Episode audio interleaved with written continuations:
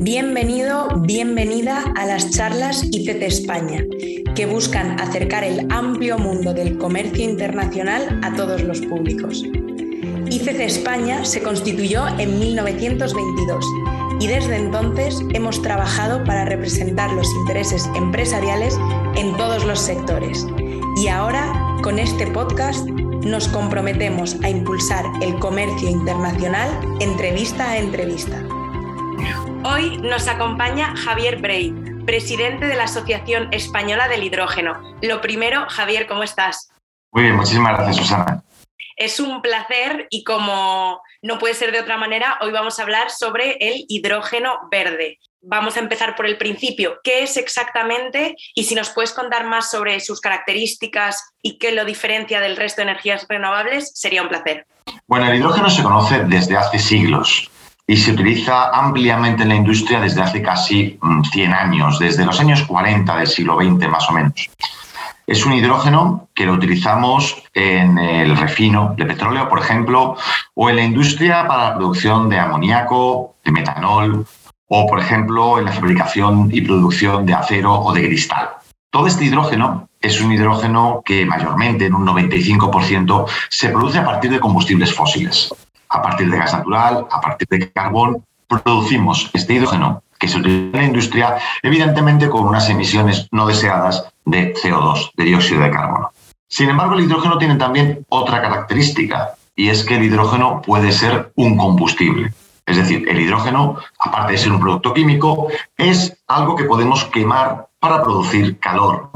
Es algo con lo que podemos mover un coche o es algo con lo que podemos producir electricidad. Esta característica del hidrógeno el hecho de que eh, sea un combustible, el hecho de que podamos utilizarlo para más cosas que simplemente para producir productos químicos, pues hace que tenga evidentemente mucho interés y hace que estemos mirando otras maneras de producir y de utilizar el hidrógeno.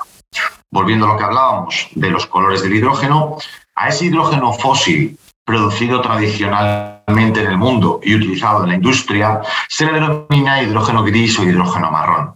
Actualmente en el mundo, todos los años se producen y se consumen unas 80 millones de toneladas. ¿De acuerdo? En el caso de España, por ejemplo, medio millón de toneladas anualmente. Por contraposición a este hidrógeno gris producido desde combustibles fósiles, tenemos un hidrógeno verde, un hidrógeno producido por otra tecnología diferente que se denomina electrólisis, que a partir del agua y mediante energía eléctrica produce hidrógeno. El proceso es sencillo la molécula de agua tiene oxígeno y tiene hidrógeno, utilizamos energía eléctrica para separar esos componentes de la molécula de agua, el oxígeno lo podemos liberar a la atmósfera y nos quedamos con el hidrógeno. Si esa energía eléctrica que promueve el proceso tiene un origen renovable, decimos que ese hidrógeno producido por electrólisis es hidrógeno verde, hidrógeno renovable. Cabe señalar que habría otras maneras de producir hidrógeno verde, por ejemplo, a partir de biomasa o a partir de biocombustibles. Pero fundamentalmente, cuando hablamos de hidrógeno verde, la idea que se tiene en la cabeza es esa producción de hidrógeno a través de electrólisis alimentada con energías renovables. Y sobre todo, sobre todo recordemos que esto tiene sentido, por un lado, de cara a la utilización de ese hidrógeno en la industria, pero también de cara a la utilización de ese hidrógeno como un combustible alternativo. Estabas hablando sobre cómo se crea este, este hidrógeno verde y, y, qué relación guarda con el resto de las renovables. ¿Se puede entender como una energía independiente o existe una relación de codependencia? Claro, realmente el hidrógeno hay que producirlo, es decir, el hidrógeno no es una fuente de energía. Una fuente de energía es el sol que eh, continuamente pues, nos provee de calor, que puede ser transformado en, energía, o de luz, que puede ser transformada en otras fuentes de energía. Pero el hidrógeno hay que producirlo. Lo mismo ocurre con la electricidad. Entonces, esa producción de hidrógeno es la que es, puede ser renovable si, por ejemplo, como decimos, utilizamos electrólisis alimentada con fuentes de energía renovables. Podemos entender entonces el hidrógeno como un complemento de la energía renovable es una adición, un suplemento a las energías renovables eléctricas. Nosotros ahora mismo sabemos cómo producir energía eléctrica renovable a un precio muy competitivo. Ya nadie duda de que la energía fotovoltaica, la energía eólica, son grandes maneras de producir energía eléctrica competitiva, sostenible. Nadie pone en duda que son tecnologías que duran 20 años, que son tecnologías competitivas desde el punto de vista económico, que son tecnologías por las que merece la pena o en las que merece la pena apostar. Sin embargo, las tecnologías tienen una gran limitación y es que funcionan, producen cuando hay sol, cuando hay viento. Es decir, no son fácilmente gestionables. Además, démonos cuenta que no se trata solo de que haya energía disponible todas las horas del día, en primer lugar se trata de casar la oferta con la demanda. Es decir, la demanda tampoco es constante. Consumimos energía más en unos momentos que en otros. Hay que casar esa oferta con esa demanda. Pero más allá de, eh, lo obvio, y es que por la noche no hay sol, hay que ir a una gestión estacional. Es decir, debemos ser capaces de almacenar energía no del día a la noche ni de las 6 de la mañana a las 4 de la tarde, sino de un mes en el que tenemos mm. más disponibilidad de energía renovable y menos demanda a otro mes del año en el que tenemos menos energía. Se habla, por lo tanto, de una gestión estacional, de una gestión entre estaciones del año. Esa gestión estacional no se puede llevar a cabo mediante baterías. Las baterías no nos permiten almacenar teravatios hora de energía durante meses. Las baterías no están pensadas para eso. Sin embargo, el hidrógeno sí. Nosotros podemos coger energía eléctrica, producir hidrógeno mediante electrólisis cuando esa energía eléctrica de origen renovable no sea utilizada inmediatamente y ese hidrógeno almacenarlo durante meses para volverlo a convertir en energía de nuevo cuando sea posible.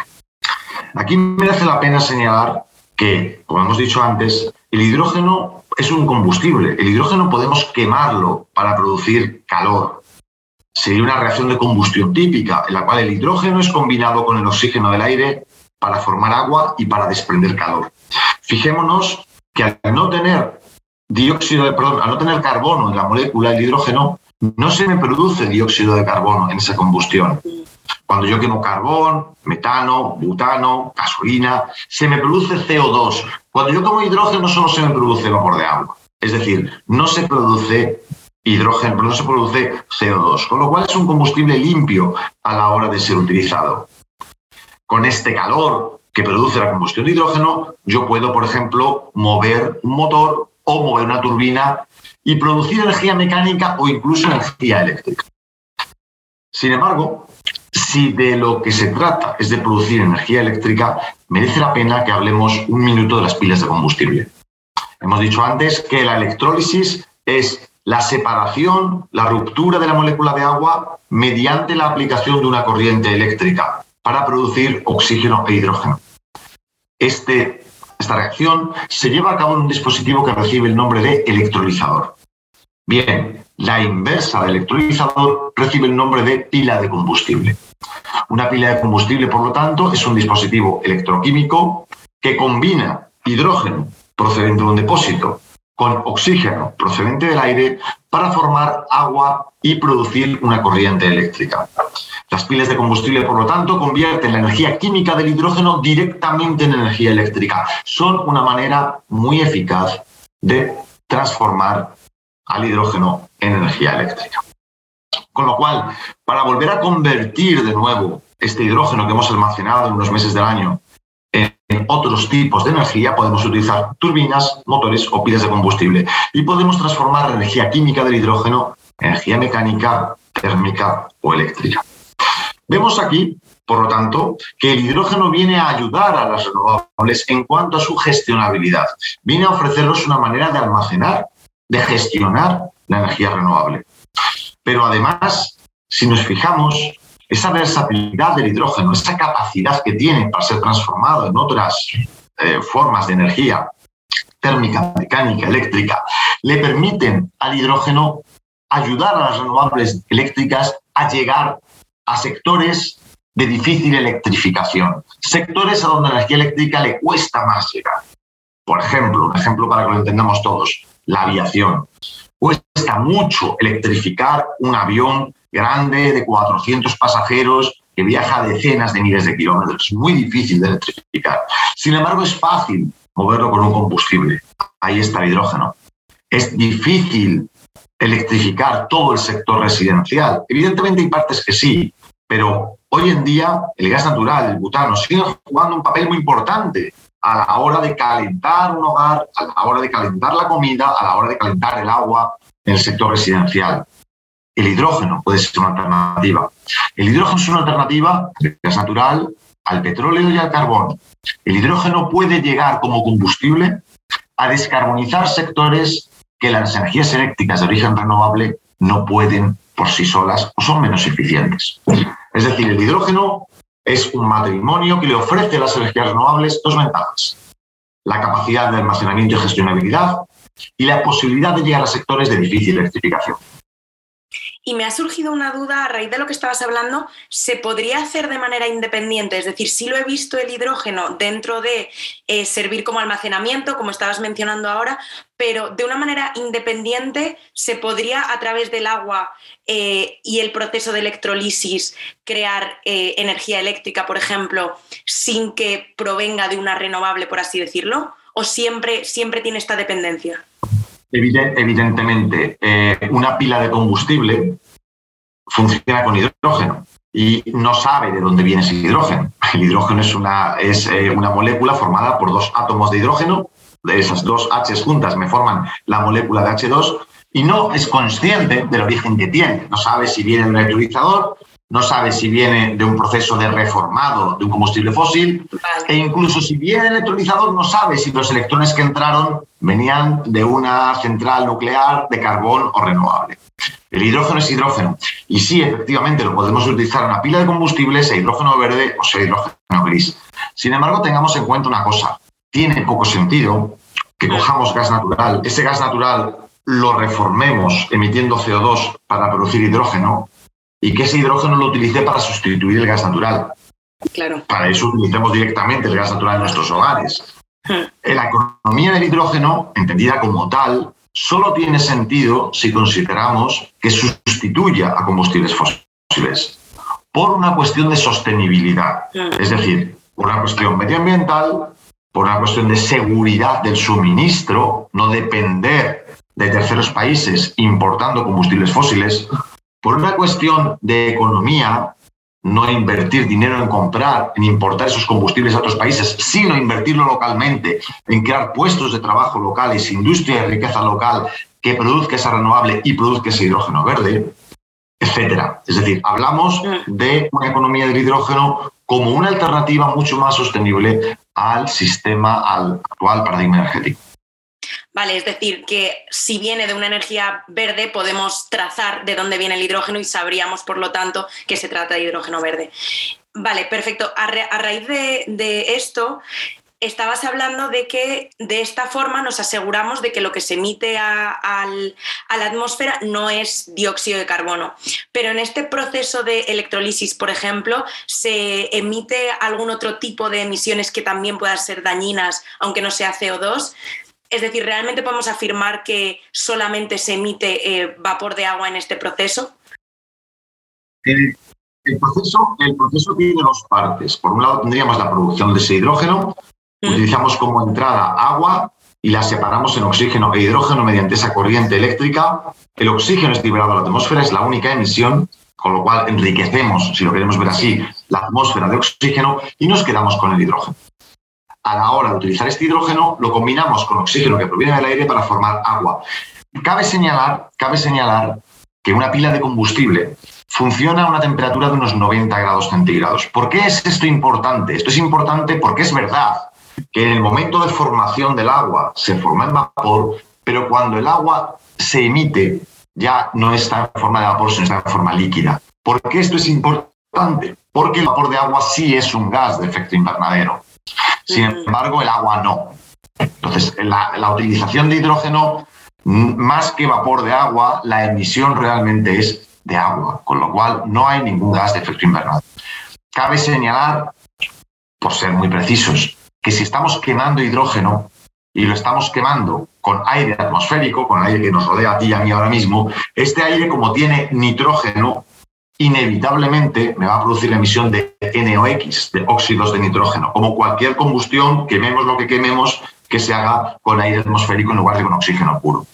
Esto se, se resuelve si para producir energía térmica o eléctrica utilizamos pilas de combustible en lugar de utilizar motores o turbinas, porque las pilas de combustible no llevan a cabo combustión alguna, simplemente me combinan el oxígeno con el hidrógeno para formar agua y electricidad. Con lo cual la respuesta es no, no hay emisiones. Alguien podría preguntar por el agua, alguien podría decir, oiga, ¿y el uso del agua? Voy a dar dos respuestas. Voy a dar una respuesta macro y una respuesta micro.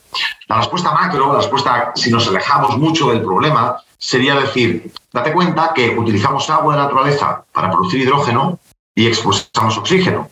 Y luego cojo oxígeno de la naturaleza, lo combino con el hidrógeno para producir agua de nuevo que devuelvo a la naturaleza. Es decir, oxígeno, hidrógeno y agua funcionan en ciclos cerrados. Sin embargo, eso es una respuesta macro. Alguien podría decir, ya, pero usted quiere coger agua de mi pueblo y almacenar hidrógeno durante seis meses, lo cual quiere decir que durante seis meses yo estoy consumiendo agua. El consumo de agua es muy pequeño. Con el hidrógeno que proviene de un metro cúbico de agua, por ejemplo, podríamos mover un coche en España de una familia durante todo un año.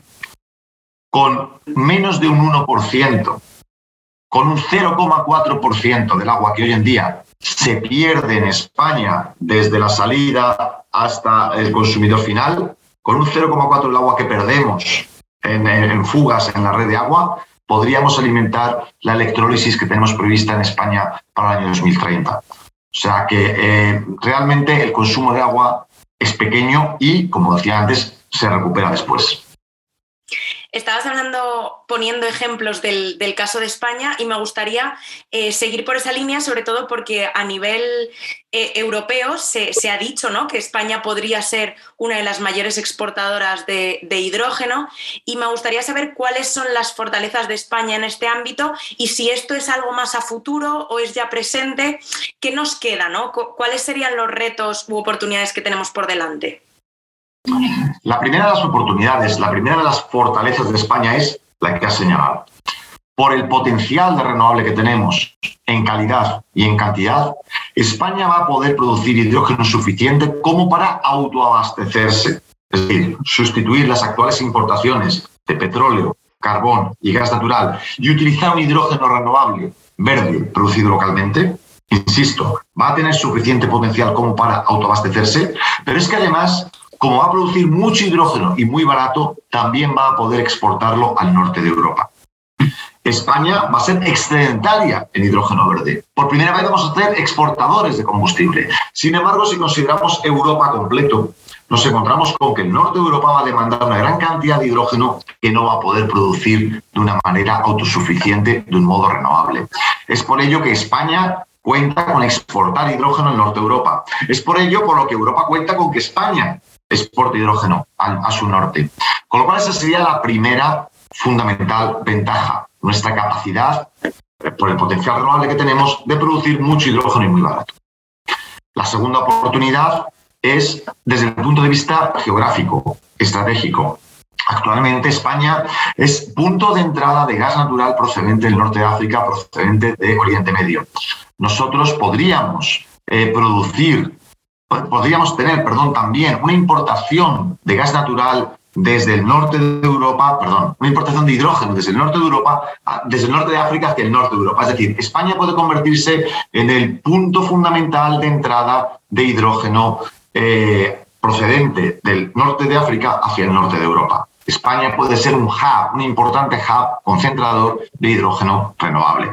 La tercera oportunidad que tenemos es desde el punto de vista tecnológico, industrial.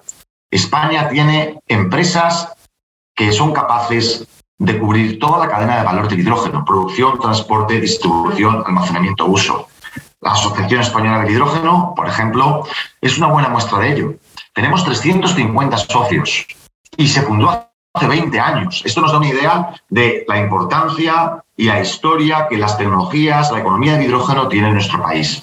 España no solo va a producir hidrógeno, sino que también va a fabricar electrolizadores, compresores, tuberías, depósitos de hidrógeno y los va a poder exportar. Vamos a exportar proyectos, vamos a exportar plantas de producción de hidrógeno, vamos a exportar equipos. Son nuestras tres grandes ventajas. Sin embargo, también acceder a estas ventajas plantea retos. Por una parte, tenemos que ser capaces de empezar a producir ese hidrógeno verde. Tenemos que poner las primeras plantas de producción de hidrógeno verde en nuestro país.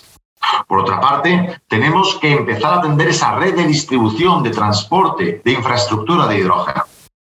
Y en tercer lugar, tenemos que ser capaces de seguir siendo los primeros tecnológicamente. Tenemos que ser capaces de transferir el conocimiento que hay en la academia, en la industria, en los centros de investigación, a las empresas. Déjame que te incida un, poco en este aspecto.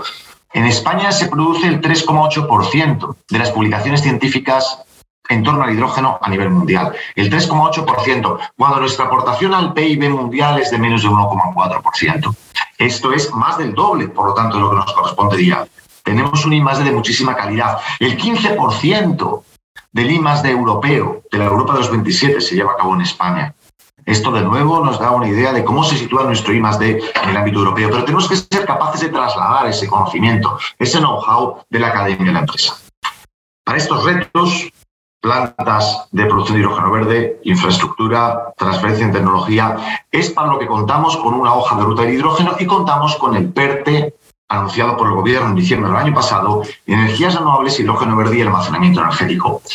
Este plan pone encima de la mesa las medidas, acompañadas de unas inversiones de casi 17.000 millones de euros, para convertir en los próximos tres años en una realidad todo ese potencial que tiene España. Entonces, las perspectivas en cuanto al desarrollo sería que en tres años, como estabas comentando, a través de ese plan, eh, España ya podría autoabastecerse o en esos tres años, eh, ¿cuál sería el, el outcome final? En esos tres años tenemos que empezar, tenemos que sentar las bases para demostrar la realidad de ese camino. El primer importante lo tendremos en el año 2030. Se espera que para el año 2030 el 25% del hidrógeno industrial que consumimos tenga origen renovable. Se espera que tengamos 150 estaciones de servicio de hidrógeno, que tengamos dos líneas ferroviarias funcionando con hidrógeno. Se espera que estemos ya reduciendo las emisiones de CO2 gracias al hidrógeno y que tengamos en nuestro país 4 gigavatios de utilizables instalados. 2030 marcará un punto fundamental y para el año 2050, antes del año 2050, mejor dicho, se habrá llevado a cabo toda la transición energética. Démonos cuenta que una transición energética lleva muchos años. El gas natural, por ejemplo, llegó a España en los años 60. Durante la práctica totalidad de los primeros tres, eh, tres cuartas partes del siglo XX nos alimentamos con gas ciudad desde el año 67 hasta el año prácticamente 2000, durante esos 30 años, convivieron en España el gas ciudad con el gas natural. Hubo una transición de un gas combustible a otro gas combustible. Como digo, se tardaron tres décadas. Vamos a intentar tardar la mitad en transicionar del gas natural al hidrógeno, pero no es una transición que se pueda hacer de un día para otro. Eh, desde la asociación, ¿sois optimistas con este cambio? ¿Veis que es posible?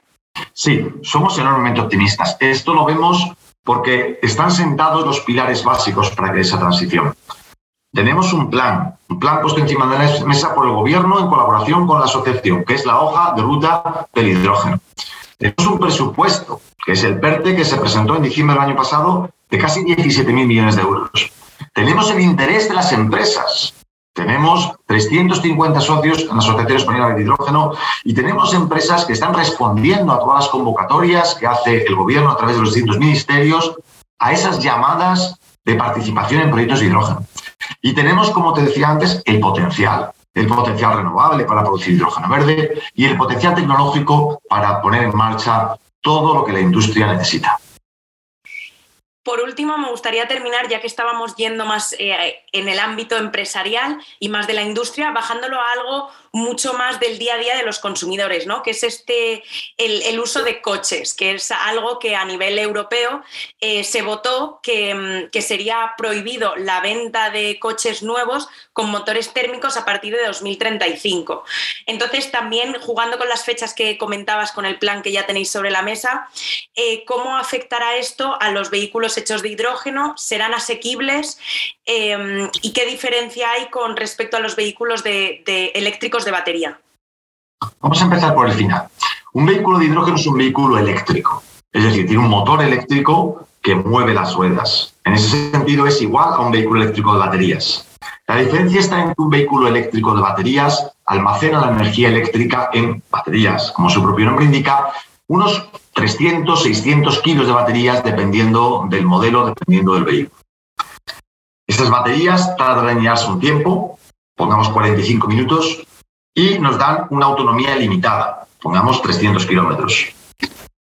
Eh, si comparamos este vehículo de baterías con un vehículo convencional, vemos que tiene ventajas e inconvenientes. Un vehículo eléctrico nos da emisiones cero acústicas y emisiones cero eh, atmosféricas, pero también tiene una autonomía la de un vehículo eh, térmico y eh, si un vehículo térmico de combustión interna tarda en cargarse tres minutos de gasolina o de diésel, pues un vehículo, como digo, de, de baterías tarda 45 minutos. Sin embargo, el vehículo eléctrico de hidrógeno lo que tiene es una pila de combustible para producir energía eléctrica y un tanque, un depósito, donde metemos 5 kilogramos de hidrógeno.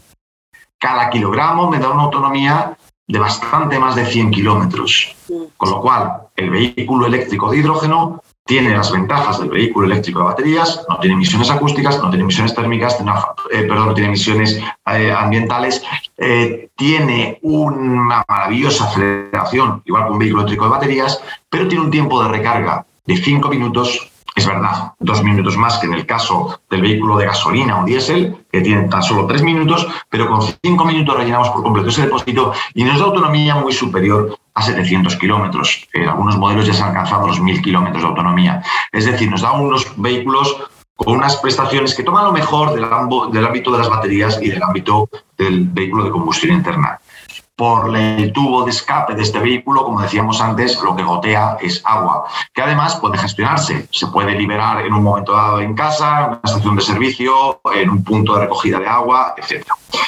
Em, ¿Qué falta para que estos vehículos eh, circulen por nuestras carreteras? Pues no faltan fabricantes ni modelos. Ya tenemos en la Asociación Española del Hidrógeno, tenemos como socios a Hyundai y a Toyota, y ambos dos venden los concesionarios en España vehículos de hidrógeno. El problema lo tenemos en eh, el abastecimiento de hidrógeno, es decir, todavía no tenemos en España una red de estaciones de servicio de hidrógeno que nos permita comprarnos con comodidad un vehículo y tener varias estaciones de servicio donde repostarlo cerca de nuestra casa o cerca de nuestro trabajo. La hoja de ruta del hidrógeno española, como decíamos antes, pretende o promueve o tiene por objetivo el desarrollo de estaciones de servicio en nuestro país, cubriendo una red. Establece un mínimo de 150 estaciones de servicio en España para el año 2030. Eh, la propuesta Fit for 55 de la Unión Europea va un poquito más allá y nos pide que tengamos en España una estación de servicio cada 150 kilómetros de carretera, es decir, un poco más pero también para 2030. Pero como digo, se espera que para 2030 haya una red suficiente que permita a los usuarios que lo deseen comprarse un vehículo de hidrógeno como alternativa a un vehículo de batería.